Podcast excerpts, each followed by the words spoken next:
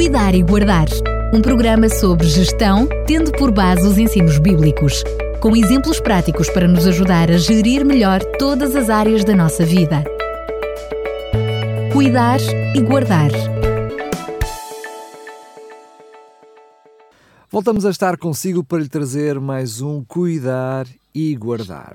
Terminámos no programa anterior uma série e vamos, no programa de hoje, retomar mais uma nova série que tem como título Parcerias. Antes de lhe falar sobre o programa de hoje concretamente, começo desde já, Fernando Freire, em primeiro lugar, por cumprimentá-lo e depois explicar-me um pouquinho como é que surgiu, eh, enfim, esta ideia desta nova série Parcerias. Parcerias do quê? Olá, muito boa tarde para todos os ouvintes. Eh, vamos falar sobre parcerias porque tem que ver com o tema da mordomia a mordomia é uma parceria, uh, tem que ver com relacionamentos. E, e, portanto, vamos ver diversos níveis dessas parcerias, tem que ver com a nossa vida corrente, mas também com a nossa visão espiritual da vida, e, portanto, ao longo de alguns programas iremos refletir sobre isso. E então, em relação ao programa de hoje, qual vai ser o tema? Vamos falar sobre escravos ou amigos. Qual é a atitude que precisa estar subjacente ao conceito de mordomia, que é isto que estamos a falar, como é lógico. A mordomia, como dizíamos, tem que ver com relacionamentos. Esta relação aceita naturalmente Deus como o Senhor e Criador do Universo. O ser humano que deseja esta relação com o Criador assume uma posição de mordomo, de gestor da própria vida, do pensamento, da natureza e de outras criaturas e de todos os recursos. Portanto, é neste contexto em que vamos desenvolver esse tema. O que queremos realçar nesta reflexão é a forma como o ser, como o ser humano aceita e concretiza essa mordomia e essa relação. Esse é um aspecto muito importante. Ben Maxon, que é um escritor, um escritor especialista nesta área que iremos citar, ele diz que um escravo obedece porque tem de o fazer. Um filho obedece enquanto for obrigado, mas o amigo obedece porque quer. E é sobre esta questão que é muito interessante que vamos refletir. O verbo obedecer, se formos ver um dicionário, ver ao primeiro, quer dizer prestar atenção, uh, dar ouvidos, uh, agir de acordo com o que foi estabelecido, observar, respeitar. E isto uh, é interessante pensar e falar porquê. Porque o conceito de obedecer é visto hoje com alguma desconfiança. Ser obediente pode parecer uma atitude subserviente. Esta visão é provocada por uma, por uma perspectiva individualista e narcisista que as pessoas foram desenvolvendo. Cada um está preocupado apenas consigo mesmo. Mas obedecer significa agir de acordo com o estabelecido, agir em consonância, em harmonia e isto não humilha ninguém. Portanto, precisamos de perceber esta, esta questão eh, de obedecer com, de uma forma positiva.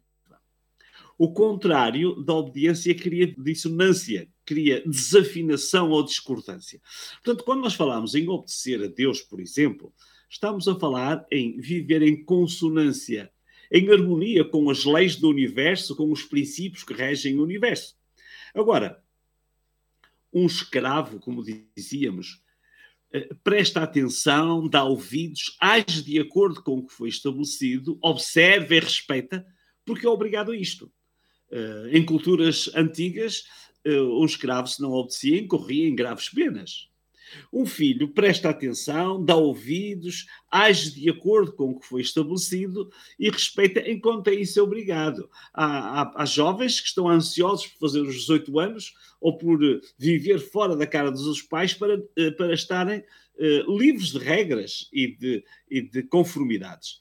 Uh, um amigo presta atenção, dá ouvidos, age de acordo com o que foi estabelecido porque lhe dá prazer ele quer viver de acordo com o seu amigo. E, portanto, esta é uma opção. O escravo age de acordo com as regras, até às vezes contrariado e revoltado, mas age porque é obrigado. O filho pode agir por vezes a contragosto, mas o amigo age por amizade, com satisfação e por opção. E é aqui que eu quero que nós uh, reflitamos um pouco.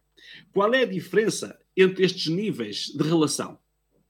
Em qualquer relacionamento, seja ele profissional, conjugal ou religioso, convém avaliar qual é o tipo de relação que está a ser construída. Por exemplo, há patrões e empregados cuja relação é senhor-escravo. Há patrões e empregados cuja relação é de amigos. Agora eu pergunto qual será a diferença no desempenho. Uh, um patrão que o empregado é um amigo, esse, esse amigo, esse empregado, faz o melhor que pode para servir uh, a sua relação. Há casamentos em que a relação pode estar próxima do senhor escravo. Mas também há casamentos onde a relação é de amigos. E já pensaram um casal onde eles são verdadeiramente amigos?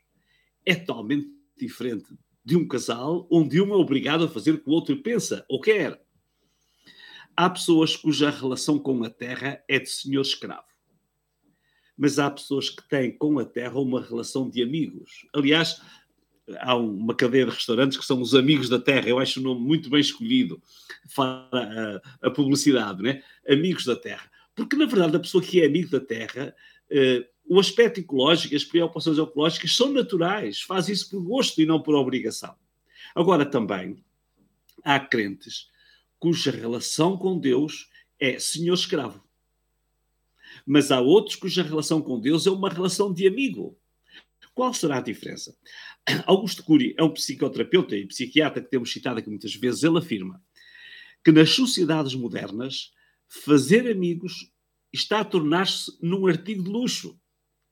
As pessoas gostam de anular as outras e de ter o, o mundo aos seus pés. Mas ainda diz o psicólogo, mas Cristo, nos últimos dias da sua trajetória nesta terra, expressou que queria muito mais do que admiradores, amigos. Ele queria ter amigos. O texto de João 15 é bem conhecido e ele diz: Agora já não vos chamo servos, porque o servo não sabe o que faz o seu senhor. Chamo-vos amigos, porque vos dei a conhecer tudo quanto aprendi do meu pai. Este era o tipo de relação que o mestre dos mestres queria ter com os seus seguidores. É muito interessante fazer este exercício sobre o ponto de vista do crente. Uh, um crente pode dizer: Eu não quero mentir, fui ensinado assim na minha igreja. Outro pode dizer: Eu não posso roubar porque sou crente. Aqui temos uma atitude de servo ou de escravo. Deus diz: Eu tenho que fazer, senão serei castigado. Há muitas pessoas crentes que pensam assim. Agora, outro dirá: Eu não quero roubar o que quer que seja, porque me sentiria mal e sei que ofenderia o meu amigo. Já viu a diferença de perspectiva? Eu não ouso mentir, sentiria muito mal, além de que sei que desagrada o meu amigo. Eu faço assim porque é assim que eu me sinto bem e sei que esta é a vontade de Deus de quem sou amigo. Eu oro porque quero viver em sintonia com a vontade de Deus. Esta é uma perspectiva muito interessante, é servir a Deus como um amigo. Na prática, eu diria, seja amigo. Aprenda a cultivar a amizade. Uma outra frase de Augusto Cury que eu acho muito interessante diz: os amigos não se anulam, completam-se. Seja amigo do seu cônjuge. Há, cônjuges, há cônjuges com medo um do outro e anulam-se, criticam-se. Há casais que, se nós os ouvirmos a falar diante dos amigos, estão sempre a dizer mal um do outro. Parece que isso é o seu prazer. Isto não é um casal amigo. É um casal que está sempre em confronto. Seja amigo do seu empregado. Acha que ter um empregado amigo é melhor que ter um empregado inimigo? Se, seja amigo do seu patrão. Não aceite trabalhar como um escravo. Trabalhe para o seu amigo. Há pessoas que trabalham literalmente como escravos. É um sofrimento o seu trabalho. Nunca trabalham por prazer. Seja amigo da terra. Não a escravize. Seja ecológico por opção e não por obrigação. Sinta prazer em ser amigo de Deus. Repare na forma incrível como Deus se referia a Abraão. Encontramos esta, esta frase em Isaías 42:8. Mas tu, ó Israel, servo meu, tu, Jacó, a quem elegi, semente de Abraão, meu amigo. É interessante como Deus se, se refere a Abraão. Há pessoas que querem fazer tudo direitinho porque têm medo de Deus.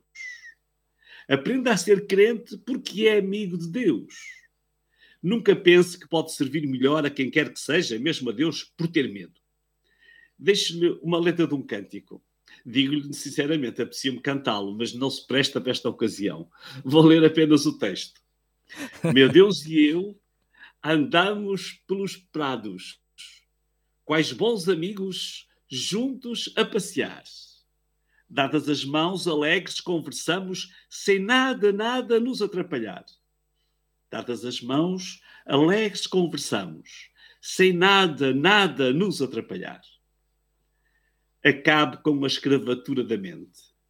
Seja amigo de todos, mas acima de tudo, seja amigo de Deus. A vida será incomparavelmente mais fácil. Isto é, cuidar e guardar. Obrigado, Fernando Freire. É verdade que todos os conteúdos que nos traz são, aliás, diga-se de passagem, de alguma reflexão, mas também trabalho e pesquisa profundo.